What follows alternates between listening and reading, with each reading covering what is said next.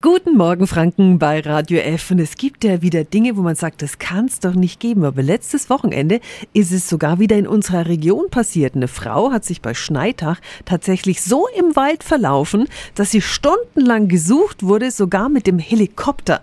Was am besten tun, wenn uns das mal passiert?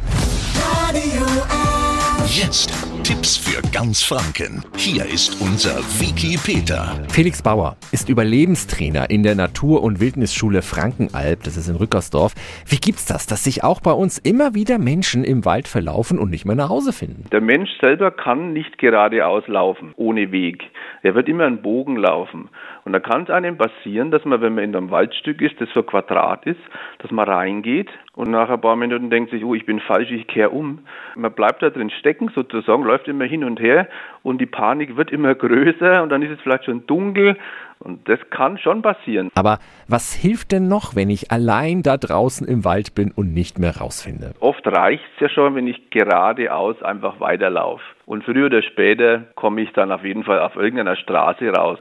Wenn weit und breit wirklich keine Straße ist, dann würde ich versuchen, bergab zu gehen. So lang, bis ich zum ersten Graben oder Bach komme. Und dem folge ich einfach. Der läuft dann in den nächsten Bach, in den nächstgrößeren und so weiter. Und normalerweise komme ich dann äh, bei irgendeiner Ortschaft raus. Danke an den Überlebenstrainer Felix Bauer. Er hat übrigens noch einen Tipp für die Tasche oder den Rucksack einen Kompass und eine Karte für den Fall, dass der Akku vom Handy schlapp macht. Alle Infos finden Sie auch nochmal auf radiof.de. Tipps für ganz Franken von unserem Wiki Peter.